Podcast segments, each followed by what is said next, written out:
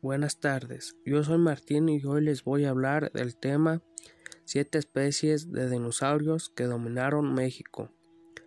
Bueno, hay muchas especies de dinosaurio, pero siete de los que dominaron México hace más de 65 millones de años, según paleontólogos del UNAM, fueron el Cintosaurus, dinosaurio con 40 kilos de peso y 3 metros de alto, distinguido por su capacidad de caza el Gorgosaurus, con 3 toneladas de peso, caracterizado por tener extremidades traseras largas y musculosas.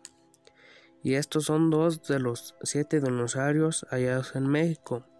Los otros son llamados como Sortinóteles, Critosaurus, Alamosaurus, Labocania y Centrosauro.